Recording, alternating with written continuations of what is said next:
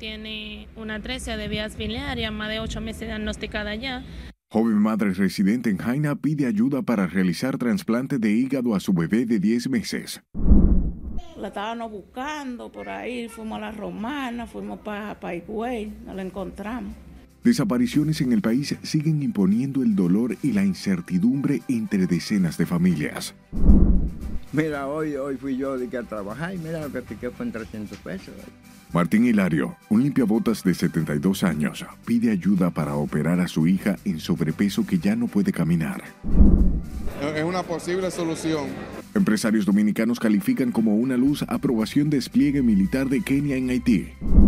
Si no se resuelve, convocar una asamblea general. Médicos del Hospital Darío Contreras paralizan consultas en protesta por robos en el parqueo del centro.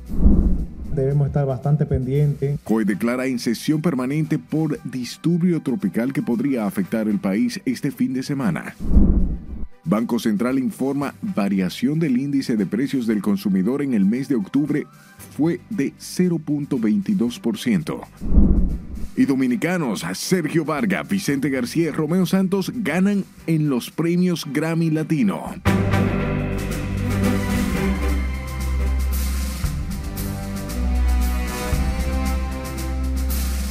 Buenas noches, es hora de informarse. Bienvenidos a esta su emisión estelar. De inmediato comenzamos.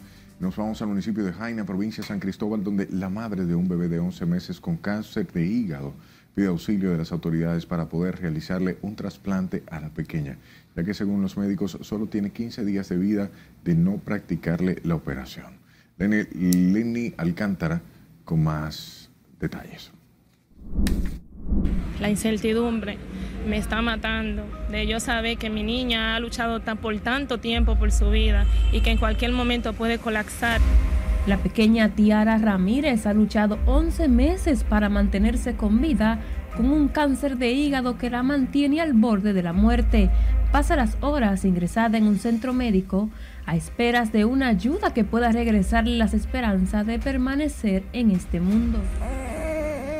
No me dura una semana en casa.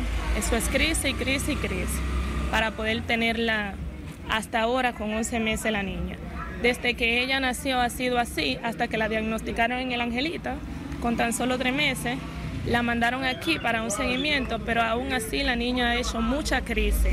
Catherine Ramírez, una madre soltera, quiere que el tiempo se detenga y un milagro logre devolver la salud a la pequeña. A todo esto se suma que recientemente fue cancelada de su empleo y ya agotó los pocos recursos que tiene para darle alimentación e internamiento a su pequeña. Del último internamiento de ella, ella duró un día en intensivo porque ya ya la bajaron porque estaba mejor y como dos días o tres días en sala. Yo tuve que pagar 17 mil pesos de, diferencia del seguro. Actualmente ya yo no tengo seguro porque del trabajo donde estaba ya me, me cancelaron hace más de tres meses por la misma situación de la niña, lo mismo internamiento. El jefe mío decidió cancelarme de allá donde yo trabajaba, no tengo seguro actualmente. La niña tiene este internamiento sin seguro, sin ningún tipo de protección de hecho. Aquí en la plaza me, han estado cuestionando que cómo yo voy a pagar el internamiento de la niña, incluso han querido darle de alta. Tiara debe recibir un trasplante de hígado antes de 15 días para poder mantenerse con vida. La operación asciende a los 115 mil dólares, monto que su madre desesperada pide sea aportado por manos solidarias. Yo le pido a las autoridades, porque ya mi bebé no tiene mucho tiempo, la biopsia hepática de ella dice que su hígado de ella no llega al año de vida con el hígado que tiene. La bebé tiene 11 meses, ya es un llamado, es un llamado desesperado ya que yo estoy haciendo.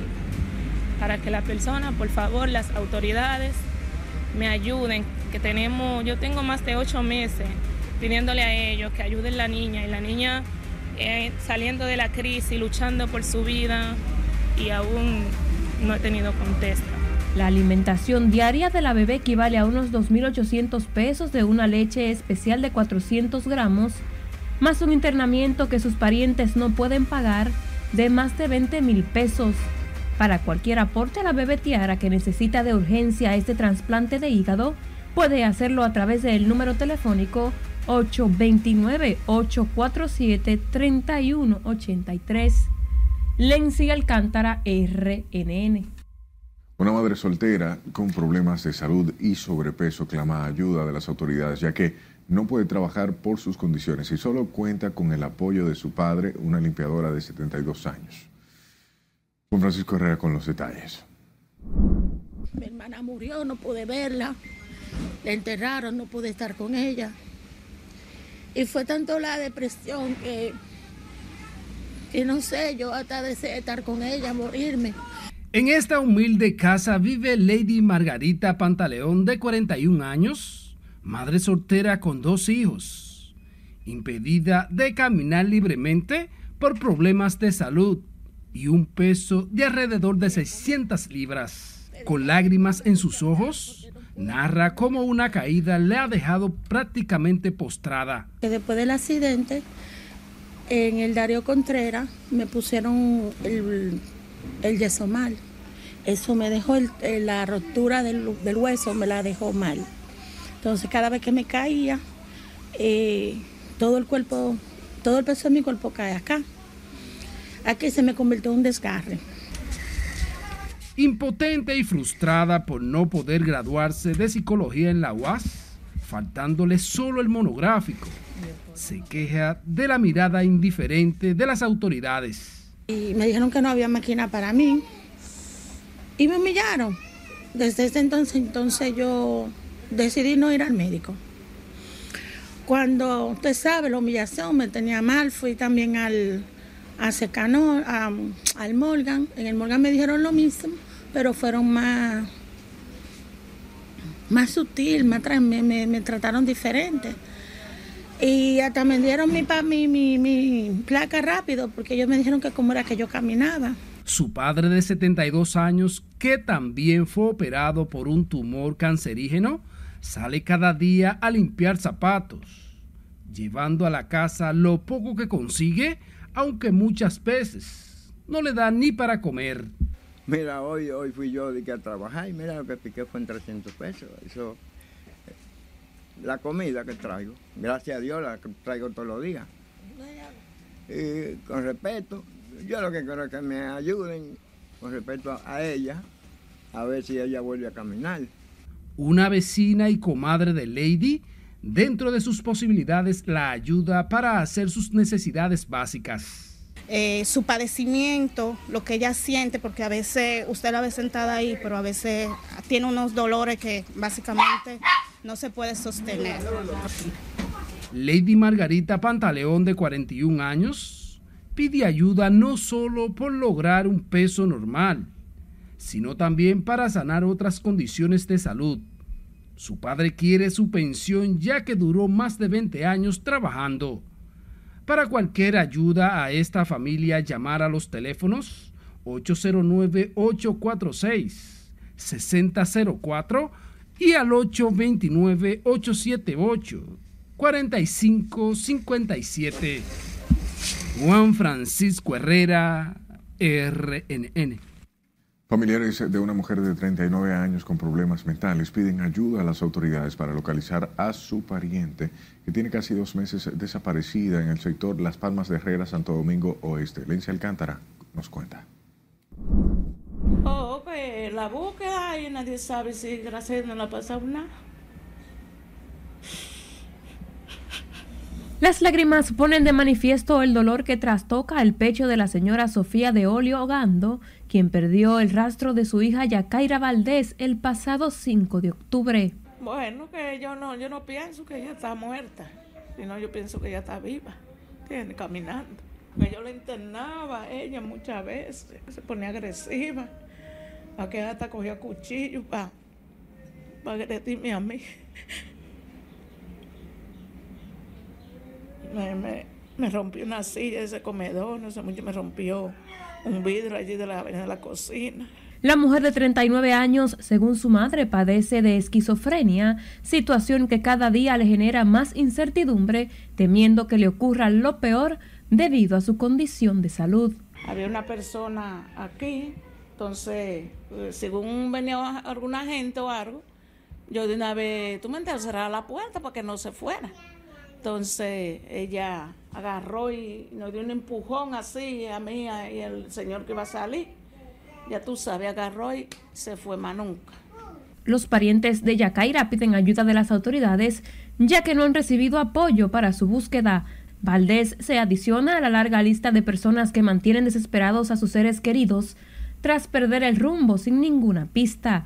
Hasta la fecha, más de 50 personas han desaparecido, entre ellos el señor Hugo Antonio Félix de 70 años y el niño Frainer Ciprián Montero con más de nueve meses con paradero aún desconocido. Lenzi Alcántara, RNN.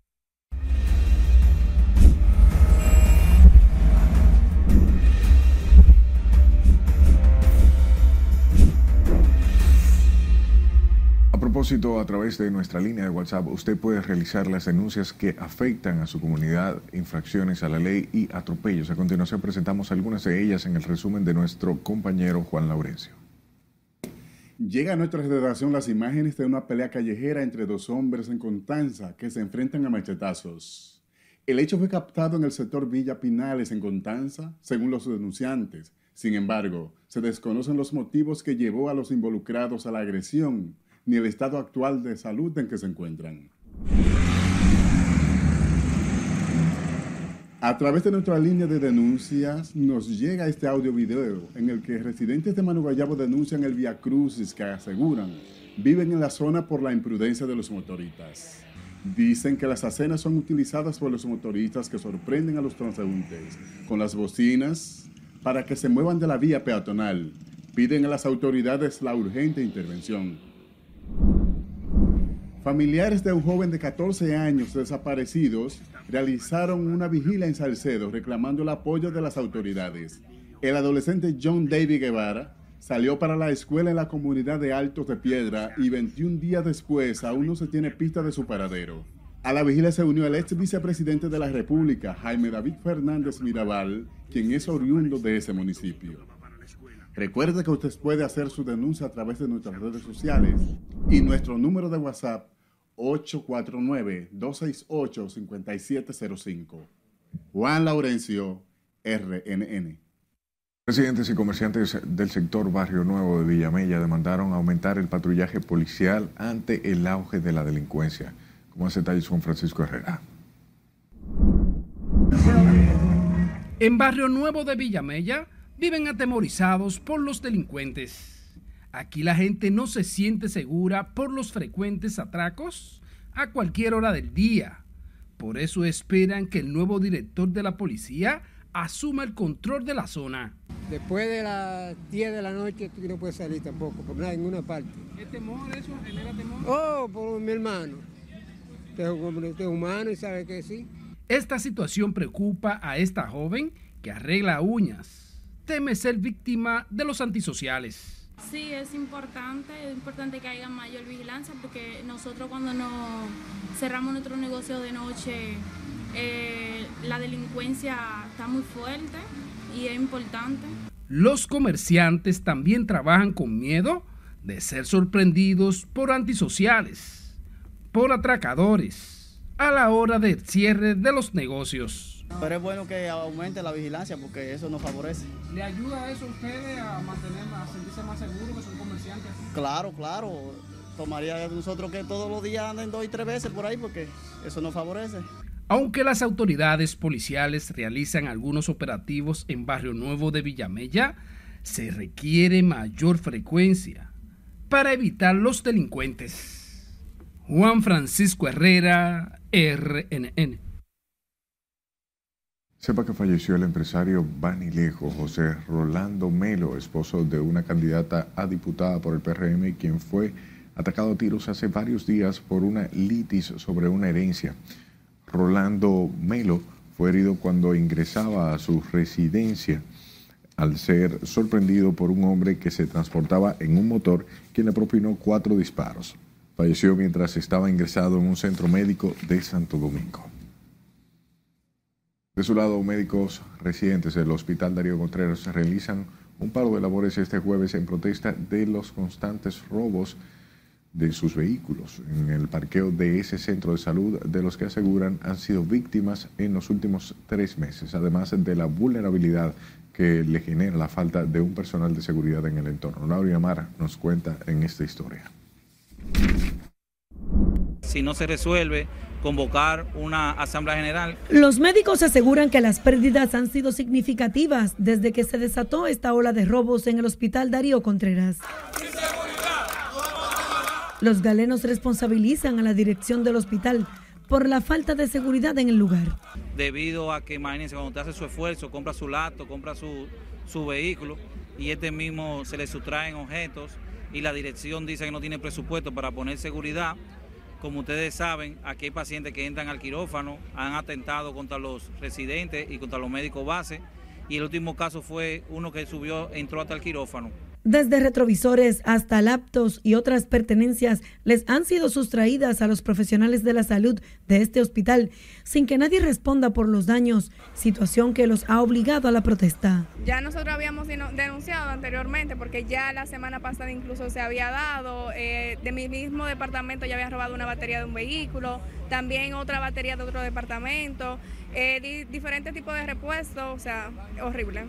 Los médicos también exigen seguridad en el área de emergencia y quirófano, asegurando que en varias ocasiones han sido víctimas de pacientes y familiares que han escenificado disturbios agrediendo al personal de salud.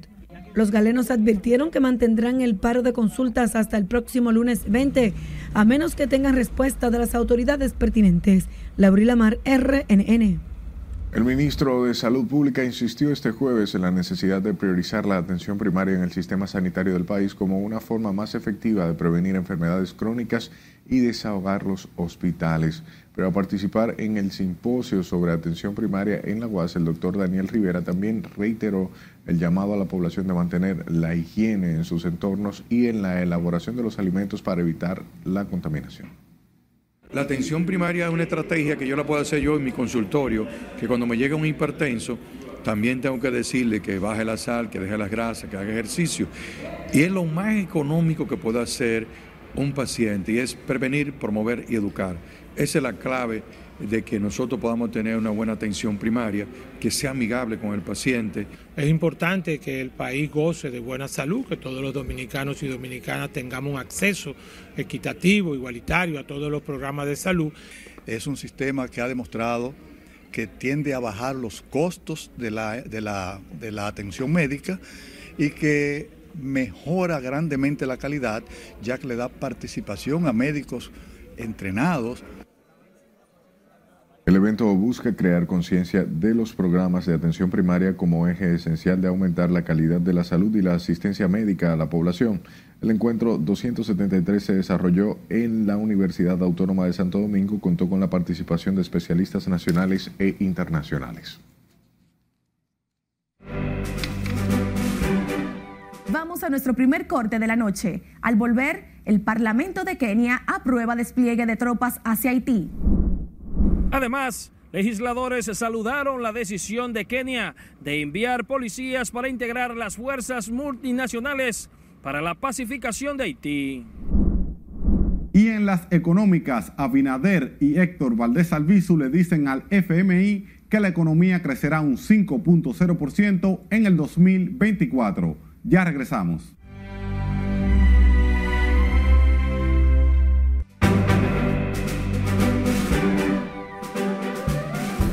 Es momento de conocer las noticias más importantes del mundo. Para eso damos paso a nuestra compañera Lorena y Feliz. Adelante, buenas noches. Gracias, muy buenas noches. El Parlamento de Kenia aprueba su despliegue militar en Haití. Mientras tanto, Novoa recibe credenciales en Ecuador. Tenemos la información ampliada de esta y otras noticias en el resumen internacional. El Parlamento de Kenia aprobó este jueves el despliegue de mil agentes del Servicio Nacional de Policía para la intervención militar internacional aprobada por la Organización de las Naciones Unidas en Haití, informó la vicepresidenta de la Asamblea Nacional Keniana, Gladys Cholei, pese a la polémica generada por la iniciativa. La funcionaria explicó que los diputados no recibieron la petición judicial del Tribunal Superior de Nairobi, que el mes pasado ordenó el bloqueo temporal del despliegue de la policía keniana en Haití. Al recibir sus credenciales como mandatario electo de Ecuador, Daniel Novoa prometió que durante su gestión enfrentará a los grupos criminales y vinculados con la corrupción. Novoa, de 35 años e hijo del hombre más rico del país, se apresta a gobernar hasta mayo de 2025 para completar el periodo del actual presidente Guillermo Lazo, quien en mayo disolvió la Asamblea y como marca la ley acortó su propio mandato cuando se disponía a someterlo a un juicio político que buscaba su destitución. China está lista para ser un socio y amigo de Estados Unidos, dijo este miércoles el presidente Xi Jinping a empresarios estadounidenses en San Francisco en un contexto de preocupación por la desaceleración de su economía. Si un país ve al otro como un competidor principal y un desafío geopolítico, esto solo conducirá a medidas equivocadas, acciones desacertadas y resultados no deseados, dijo en una cena el magnate de la cumbre del Foro de Cooperación Económica Asia-Pacífico que se celebra en California se acerca el final de una larga y extenuante campaña presidencial en Argentina. El domingo 19 de noviembre, los argentinos deberán decidir entre el neoliberal Javier Milei y el peronista Sergio Massa, actual ministro de Economía. A lo largo de los meses, las estrategias de Javier Milei y Sergio Massa fueron evolucionando hasta este tramo final especialmente en el caso de Milei, quien tras quedar segundo en la primera vuelta del 22 de octubre, terminó aliándose con la tercera candidata, Patricia Bullrich, de la coalición de centro derecha Juntos por el Cambio, y con el jefe político de ella, el expresidente Mauricio Macri. El 15 de noviembre, la Corte Suprema de Justicia de Guatemala rechazó un recurso interpuesto por el presidente electo Bernardo Arevalo para poner fin a las actuaciones de la Fiscalía, que considera parte de un golpe de Estado continuado para impedir que asuma el poder en enero. Raras imágenes captadas por una cámara oculta en la Reserva Natural Sijote Alin en el lejano oriente de Rusia muestra cómo se comportan unos tigres de Amur, los felinos más grandes del mundo, educando a sus cachorros. Un video publicado en la red social rusa VK captó el momento de juegos de una tigresa llamada Princesa con uno de sus dos cachorros de 10 meses. Ese tipo de juego también es una especie de entrenamiento durante el cual un cachorro desarrolla importantes habilidades sociales necesarias en la vida adulta. Los cachorros de tigre permanecerán con su madre hasta los dos años. Para esa edad, aprenden a moverse desapercibidos por el bosque, reconocer las marcas de un árbol, cazar, evitar peligros y mucho más, reza el comunicado de la Reserva emitido el 14 de noviembre. Qué tierno se ven estos tigres de esta manera jugueteando. Lo que no podemos hacer es violar su espacio para no verlos violentos. Hasta aquí las internacionales. Continuamos con la emisión estelar de Noticias RNN. Gracias, Lenny, por las informaciones. Hablemos de legisladores y organismos migratorios en el país quienes saludaron la disposición de Kenia de enviar fuerzas multinacionales para iniciar la pacificación del vecino país de Haití. Jesús Camilo tiene el reporte en directo. Adelante, buenas noches. Saludos, buenas noches. Otros sectores consideran urgente articular fuerzas de tarea conjunta para reorganizar Haití. Nosotros saludamos esa decisión. El gobierno de Kenia dio un paso al frente y decidió escuchar a la comunidad internacional para impulsar acciones que contribuyan al retorno de la constitucionalidad en Haití. Ante la espiral de violencia que vive la vecina nación, el coordinador de la Mesa para las Migraciones, William Charpentier, aprobó la intervención que busca restablecer el orden en el vecino país. Constituye un paso de avance, porque nosotros entendemos que la única forma que Haití pueda volver a la normalidad, a mantener la seguridad mínimamente y la estabilidad, debe ser con una intervención. Legisladores se sumaron a esa propuesta abogan por mecanismos que logren llevar el sosiego y la tranquilidad a Haití, azotada por bandas criminales. La Organización de Estados Americanos tiene que buscar para mantener a esa gente. Eh, en Haití, esos gastos tiene que absorberlo la Organización de Estados Americanos. Ya vi eh, el ministro de Relaciones Exteriores de, Kenia diciendo, bueno, nuestros mil soldados o policías están listos. El gobierno dominicano ha sido reiterativo en el llamado a la comunidad internacional para abocarse a buscar soluciones conjuntas por la vía diplomática a la crisis haitiana. Al menos 225 millones de euros conlleva el despliegue de mil agentes policiales de la República de Kenia en Haití. Es lo que tengo hasta el momento. Regreso contigo al set de noticias. Gracias, Camilo. El presidente del Consejo Nacional de la Empresa Privada, Celso Juan Marrancini, confía en que una pronta intervención de la Fuerza de Paz en Haití le devuelva la tranquilidad al vecino país. Marrancini también abogó por el restablecimiento total de las relaciones entre República Dominicana y Haití para poner fin al conflicto fronterizo generado por la construcción del canal en el río Masacre. Misión de, de pacificación liderada por, por Kenia, eh, que fue anunciada por la por la ONU, desde el primer momento pues vemos que es, eh, una, es una posible solución al problema de, eh, de desorden que hay en, en, Haití, del cual en reiteradas ocasiones pues hemos dicho que es una amenaza permanente, no solamente para la República Dominicana, sino para la región. En otro orden, el representante de los empresarios también dijo esperar que las nuevas autoridades de la Policía Nacional trabajen por la seguridad ciudadana y den seguimiento a la reforma de la institución que ya exhibe avances. Hablemos de los agricultores y ganaderos de las matas de Farfán, quienes exigieron al gobierno la reparación de caminos vecinales que garanticen sus labores. Julio César Mateo nos cuenta. Según los reclamantes, solo quieren mejorar sus condiciones laborales. Tenemos la más alta necesidad en los 9 kilómetros de canal de la Enea abajo, donde cuenta con una longitud de 70 núcleos que le dan riega a 105 regantes, donde varios niños... La falta de agua es uno de los principales problemas que les afectan, además del mal estado de los canales de riego. Hacerle un llamado al presidente de la República, Luis Adolfo Abinader, que por favor, este canal es quien le da comida a la mata de Farfán, aquí la estancia, Guayabo. Narran que comunidades como Macasías, El Llano, Matayayas, La Estancia y otras sufren de múltiples precariedades que merman la producción de leche y alimentos. Nosotros venimos de la sección Yabonico, donde los canales están en una condición explorable completamente. Allá los canales es con saco que lo estamos tomando.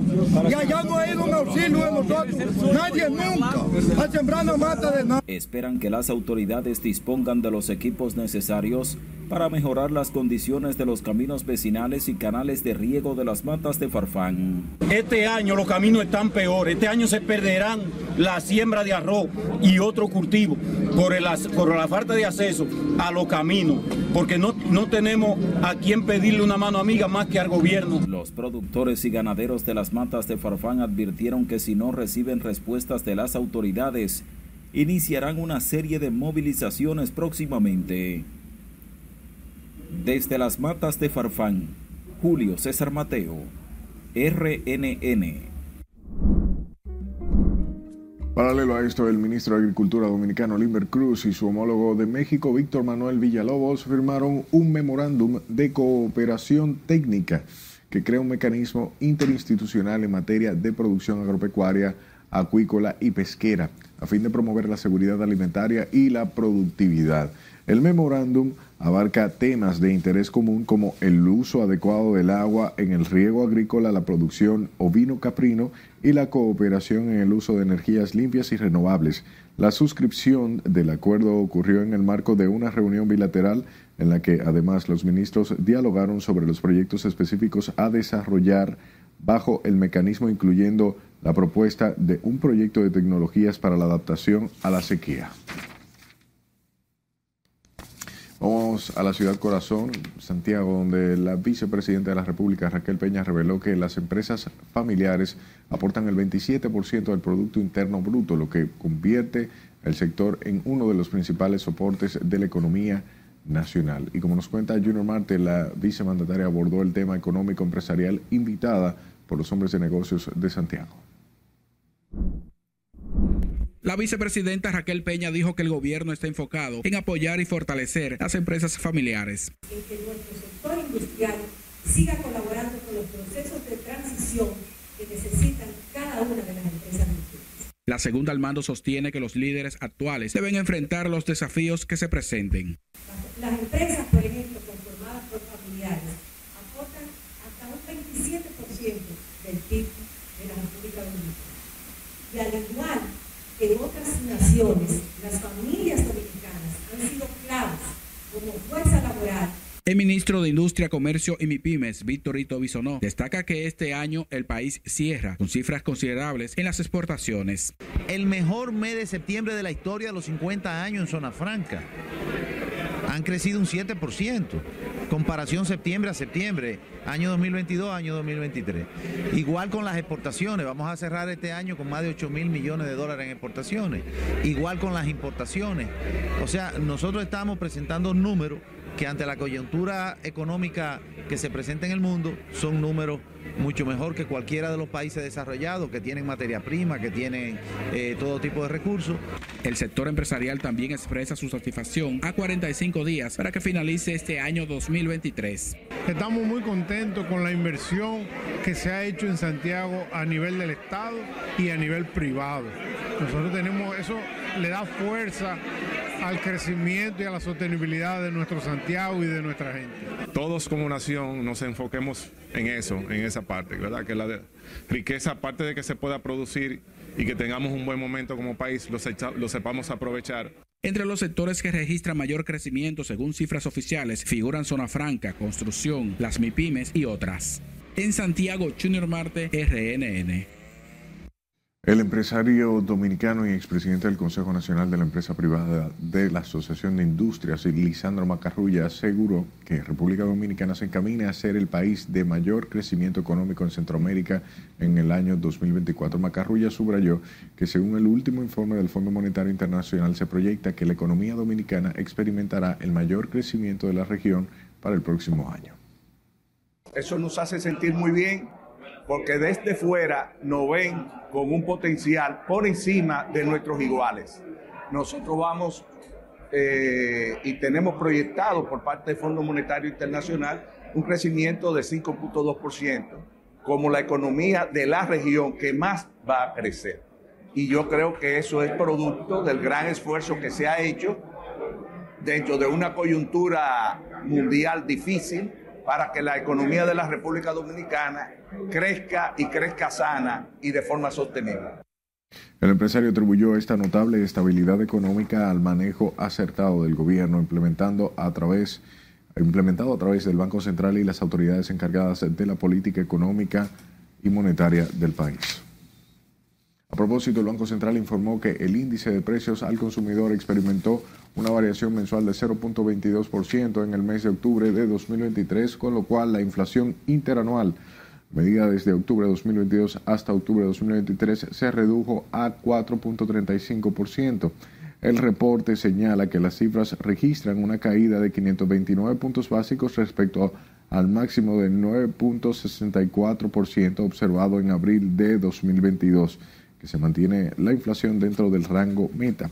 Agrega que la inflación subyacente mensual disminuyó 0.37% en septiembre a 0.27% en octubre. Estos indicadores permiten extraer señales más claras para la conducción de la política monetaria del Banco Central.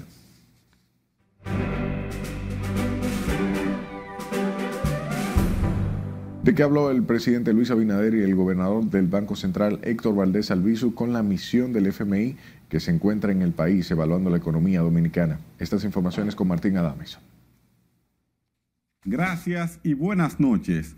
El presidente Luis Abinader y el gobernador del Banco Central Héctor Valdés Albizu conversaron con el Fondo Monetario Internacional sobre cómo marcha la economía dominicana en aspectos como la inversión extranjera directa y las proyecciones de crecimiento para 2024.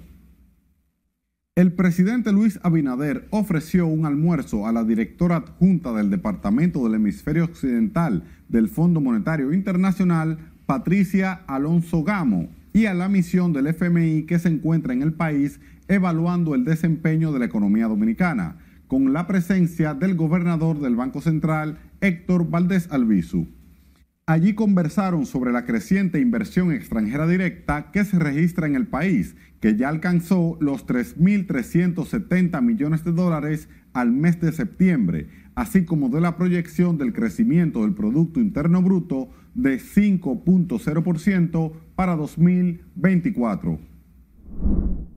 En República Dominicana existen 29 fiduciarias que administran 1.200 fideicomisos con activos que superan los 311 mil millones de pesos, informó el superintendente de bancos Alejandro Fernández en la apertura del Congreso Latinoamericano de Fideicomiso COLAFI, evento organizado por la Asociación de Bancos Múltiples de la República Dominicana, ABA y la Federación Latinoamericana de Bancos. Durante el evento, el superintendente también anunció la creación de un departamento para la supervisión especializada del mercado fiduciario. El presidente Luis Abinader reveló este jueves que la inversión extranjera directa en el país alcanzará los 4.400 millones de dólares al cierre de este año. Estas declaraciones fueron dadas durante la inauguración de un nuevo hotel de lujo en Cayo Levantado por parte del Grupo Piñeiro, con una inversión de 50 millones de euros y que generará más de 500 empleos directos en Samaná. Por lo visto, 2023 será un buen año en materia de inversión extranjera directa, con esta proyección que ha hecho el presidente Luis Abinader de más de 4.400 millones de dólares al cierre de este año recordando que a septiembre alcanzaron ya los 3.370 millones de dólares, lo que significa que vendrán otros 1.030 más o menos millones de dólares. Hasta aquí las económicas. Continúe con la emisión estelar de noticias RNN. Vamos a comerciales y al volver la DNCD y DNI acuerdan con el Ministerio de Educación Superior otorgar becas a los agentes policiales. También le contamos por qué negocios en el río Fula permanecerán cerrados hasta nuevo aviso. Entérese de cómo andarán las condiciones del tiempo para este viernes. Esta es la emisión estelar de Noticias RNN. No le cambie.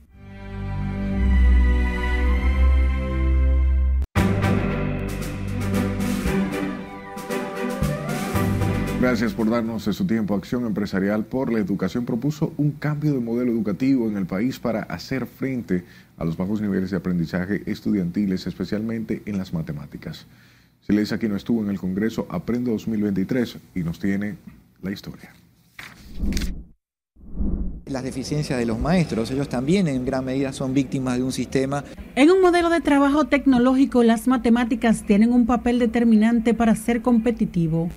Sin embargo, según las últimas mediciones en República Dominicana, menos del 1% de los estudiantes alcanza el nivel mínimo de aprendizaje de la materia lógico-numérica. Yo quisiera relativizar esto de la deficiencia de los estudiantes porque desgraciadamente eh, los estudiantes son víctimas de un sistema que no les permite aprender lo suficiente.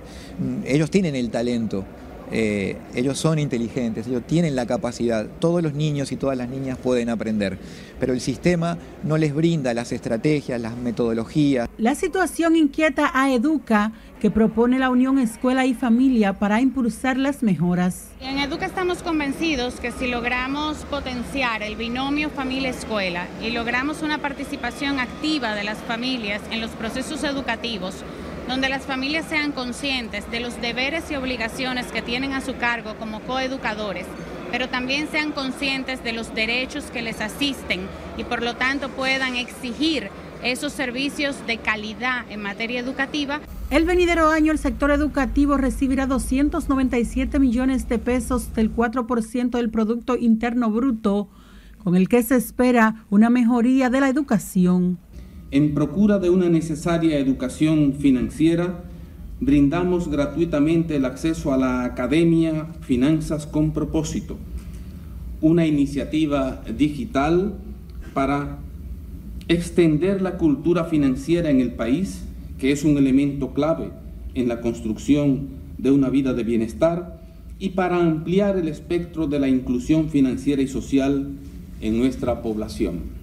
Desde hoy hasta el sábado, Acción Empresarial por la Educación analizará los planes de mejora educativa en el Congreso Aprendo 2023. Sila Aquino, RNN. El Ministerio de Educación Superior suscribió dos acuerdos interinstitucionales con la Dirección Nacional de Control de Drogas y el Departamento Nacional de Investigaciones, mediante los cuales se capacitarán a los agentes en ciberseguridad y seguridad e inteligencia para la defensa a través de la Escuela Internacional de Negocios en España. El convenio establece que 42 agentes recibirán una serie de programas de enseñanza especializada para garantizar la seguridad del país dentro de un mundo globalizado. Acuerdo de una importancia capital y que va en la dirección de parte del Ministerio de Educación Superior, Ciencia y Tecnología de promover el conocimiento y sobre todo en instituciones de la trascendencia de las que hoy firman con nosotros este acuerdo. Yo estoy convencido de que a partir de hoy eh, vamos a tener la oportunidad, primero, de adquirir conocimiento en el área de ciberseguridad, de investigaciones criminales. Para la DNCD y para mí es más que un privilegio, reitero, tenerles aquí y que me hayan permitido ser parte de este gran acuerdo. Los agentes de la DNCD y del DNI, así como otros oficiales, participarán en la maestría y el diplomado en Zaragoza, España, y tendrán una vigencia de un año según el acuerdo firmado por los titulares de las instituciones involucradas.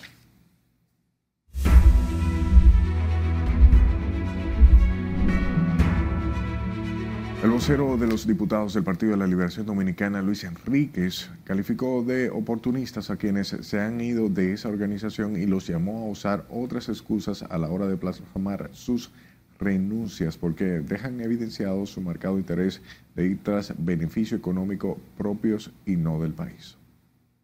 Se van a la oposición, van a la oposición a, a ser coherente, conseguir como estamos en el PLD solicitando las reivindicaciones sociales y demandar que este gobierno cumpla con el sagrado deber de hacer que la gente pase menos trabajo, ¿no?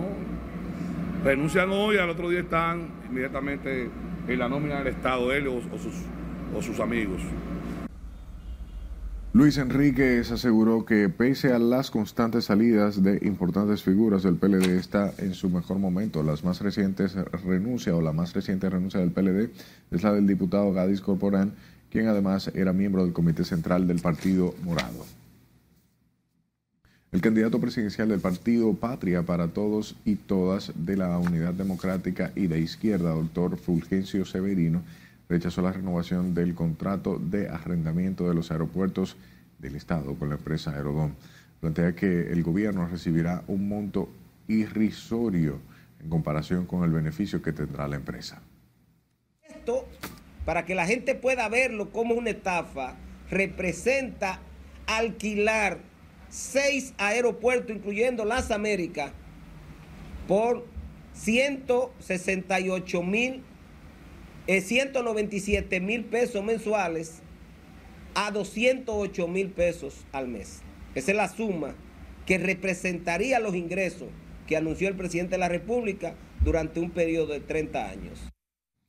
Señala que esta nueva renegociación es una violación a la ley 141-97 que establece en su artículo 9 que debe hacerse una auditoría pública internacional en caso de que se opte por una gestión diferente. El Centro de Operaciones de Emergencia emitió alerta verde y amarilla para varias provincias por las intensas lluvias que prevén sobre el país a partir de mañana viernes y que serán más intensas el sábado debido a la depresión tropical con posibilidad de convertirse en tormenta. Con la historia, si le dice Aquino. Debemos estar bastante pendientes de todas las informaciones. Mientras el Centro de Operaciones de Emergencia se emitió alerta especialmente para las provincias fronterizas. Emite un nivel de alerta amarilla para las siguientes provincias. Pedernales, Barahona, Elías Piña, Independencia, San Juan, Asua, Tajabón y Bauruco. Verde, provincia Santo Domingo, Distrito Nacional, Heravia, San Cristóbal, Monseñor Noel, San José de Ocoa. Según la directora de la Oficina Nacional de Meteorología, las posibilidades de que el sistema de baja presión se convierta en tormenta tropical son de un 60%, lo que se convierte en una preocupación por la saturación de los suelos debido a las recientes precipitaciones registradas en el país. En la mañana del viernes ya tendremos eh, algunas lluvias importantes en el extremo suroeste y eh, avanzando el día seguirá manifestándose en otras regiones del territorio nacional. Ante las intensas lluvias y los funestos resultados de estas sobre el país en los últimos años, las entidades de socorro recomendaron no minimizar el posible impacto del fenómeno. Con esto del cambio climático, uno no puede menospreciar ningún fenómeno meteorológico que esté, en este caso como está ahí en aguas del Mar Caribe, donde las temperaturas están dos grados por encima de como debían estar para esta época del año. Entonces, eh, el calor es el ingrediente que necesitan esos sistemas para fortalecerse. Entonces nosotros no lo minimizamos. Los acumulados de lluvias que se esperan son de 120 milímetros, 170 o más. Sila Aquino, RNN. De los pronósticos de fuertes lluvias que se extenderían durante este fin de semana, comunitarios del barrio Las 800 en Los Ríos están en la expectativa o tienen expectativas para salvaguardar sus bienes y la vida en caso de inundaciones en la zona vulnerable. Hacemos contacto, o bien, Liliani Núñez nos da, Martínez nos da los detalles. Cualquier cosa, si estamos apurados, salimos, porque abandonamos hasta que pase todo. El riesgo por posibles aguaceros moderados y fuertes, estimado por las autoridades, despierta las alertas entre quienes viven cerca de la cañada, ya que en varias ocasiones han visto inundadas sus viviendas. Ubicar un refugio, abastecerse de alimentos y estar atentos a los boletines de emergencia son algunas de las medidas que ya empiezan a aplicar los residentes para prevenir incidentes. Que cuando esa agua llega así, de repente uno no está preparado, pero si ya uno está alerta, ya uno sabe lo que uno va a hacer, si abastecerse de alimentos, que eso es lo primero, vela, porque siempre la energía eléctrica se va. Tomar medidas de precaución, los que vivan cerca del área donde se inunda, que se muden a un área más alta, olvídense de, de su pertenencia, porque las pertenencias se pierden y se recuperan, pero la vida tú la pierdes y no la recuperas. Para algunos, la tensión por los efectos de las lluvias es menor debido a los trabajos que realiza la CAS para el saneamiento de la cañada. Aunque la cañada no la han terminado, no la han terminado en tuba, parte del agua se va por ahí, ellos ponen que se vaya por ahí cualquier cosa, parte del agua. Y la, y la otra parte se va por la cañada, normal. Entonces por eso estamos un ching más, más tranquilos, pero alerta. No, de esta parte aquí no hay mucho, mucho riesgo ya. De acuerdo con los pronósticos, las fuertes precipitaciones comenzarán a incidir en el país desde la madrugada de este viernes, con riesgo de inundaciones urbanas en el Gran Santo Domingo. Y ojalá que no trabajen en la cañada rápidamente, esa es otra, porque vienen proyectos, ese proyecto está, pero ojalá que trabajen rápido, porque lo necesitamos de verdad. Las lluvias previstas a partir de mañana viernes impactarán la zona sur y parte fronteriza del país. Liliani Martínez, RNN. Los establecimientos comerciales que operan en las inmediaciones del río Fula y otros balnearios de la provincia de Monseñor Noel continuarán cerrados hasta que las autoridades establezcan las nuevas normas que deberán cumplir para seguir funcionando. Tras una reunión, representantes de turismo y medio ambiente, así como organismos de socorro, el Ministerio Público y dueños de negocios, Tejada indicó que se trabaja en la elaboración de un reglamento para regular las operaciones de los balnearios a nivel nacional. La responsabilidad de nosotros como autoridades y los ministerios que tienen que ver es de crear normas y condiciones para que se pongan en ejecución y que creen seguridad en la población que visita los ríos, los balnearios y los negocios que hacen vida cerca del río.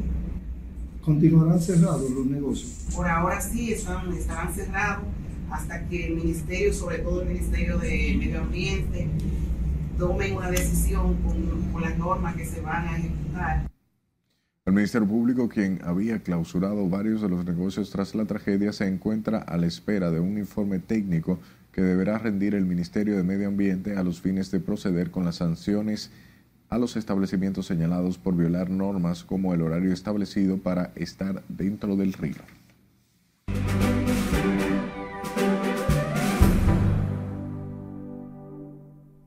Buenas noches, soy Mía Sánchez con otro informe meteorológico. Hoy las condiciones meteorológicas se mantuvieron mayormente estables debido al predominio de la circulación anticiclónica. Esto resultó en un cielo mayormente despejado con ligeras nubes y escasas lluvias en la mayor parte del territorio dominicano. Para mañana viernes se anticipa la llegada de aguaceros acompañada de truenos y viento, principalmente en las provincias del suroeste y sur desde las primeras horas de la madrugada. A lo largo del día se espera que estas precipitaciones se extiendan a otras provincias cercanas de la misma región y se insta a la población a estar pendientes de los boletines de RNN y de las informaciones proporcionadas por las autoridades pertinentes. Confirmamos que las temperaturas seguirán elevadas durante el día y más frescas por la noche. Por esta razón, aunque tendremos lluvias en los próximos días, debemos evitar la exposición al sol sin la debida protección. Eso concluye el informe meteorológico. Les recordamos seguir los pronósticos del tiempo en nuestras redes sociales y continuar con la emisión estelar de Noticias RN.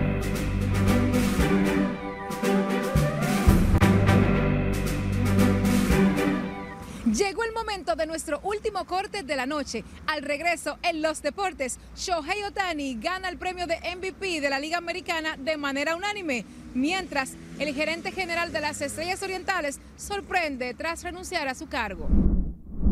Además, a un año de su reparación, las juntas del puente Duarte vuelven a deteriorarse. ¿Y cuáles dominicanos resultaron ganadores en los Latin Grammys? Ya volvemos.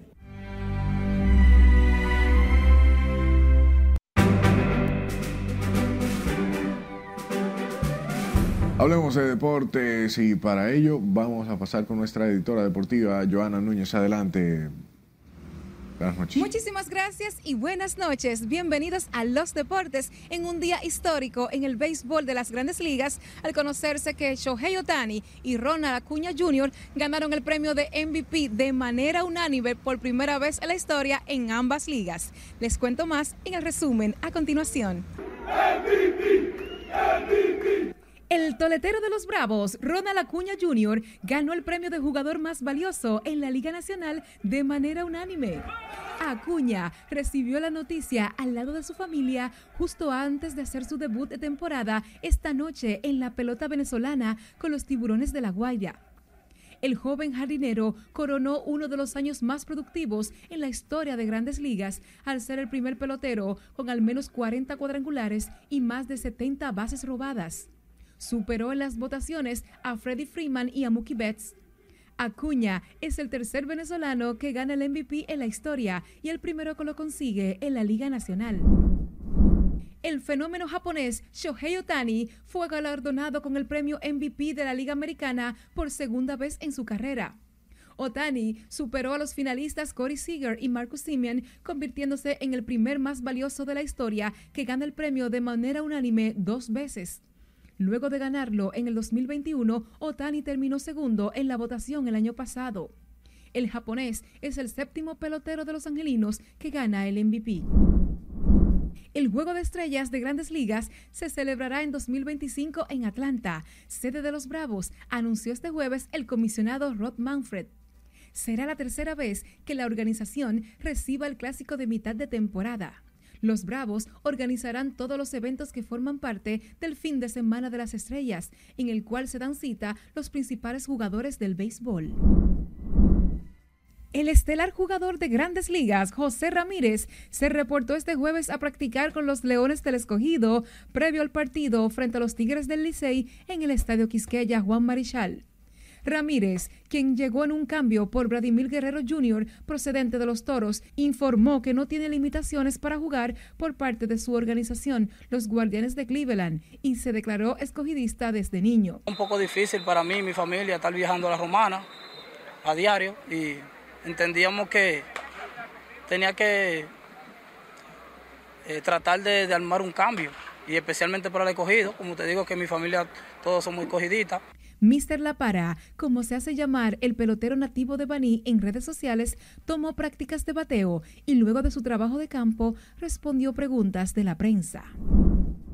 De manera inesperada, Manny García presentó este jueves su renuncia al cargo de gerente general de las Estrellas Orientales.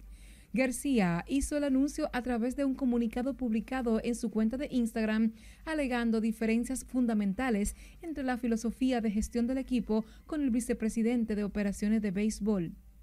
El equipo de las estrellas se encuentra en un buen momento, con cuatro victorias de forma consecutiva y ocupando el segundo lugar del torneo con marca de 13 triunfos y 10 derrotas.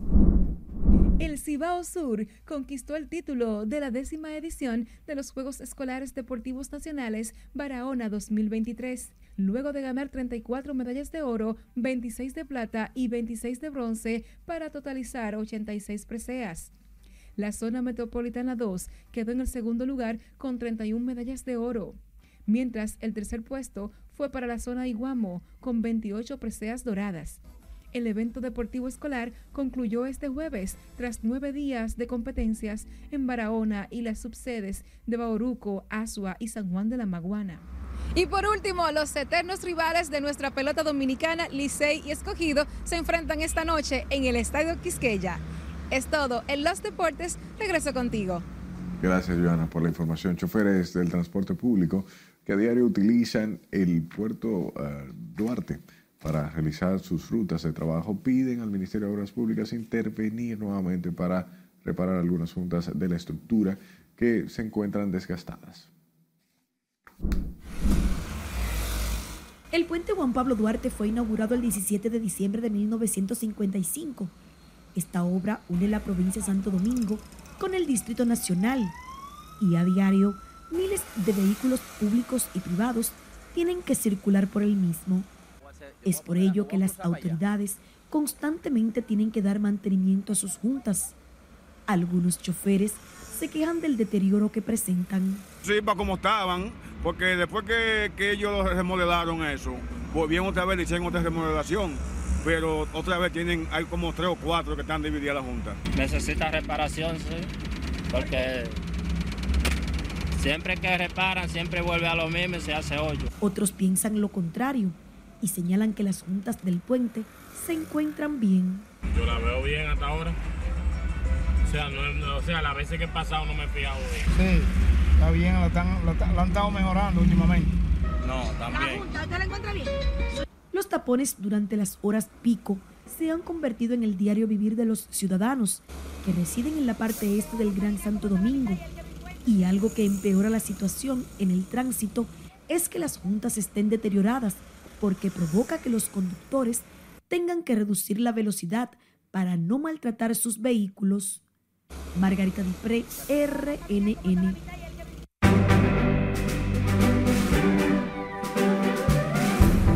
Hoy se celebran los Latin Grammys 2023 con un resumen de la alfombra roja, gala y ganadores de los premios de la música latina de la mano de nuestra compañera Ivonne Núñez. Buenas noches.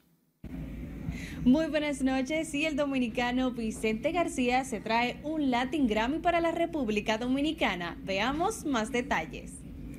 Quiero dedicar este premio a la República Dominicana. Hoy se lleva a cabo la entrega número 24 de los Latin Grammy 2023 desde Sevilla, España, donde varios artistas de renombre local e internacional se dieron cita para celebrar lo mejor de la música latina.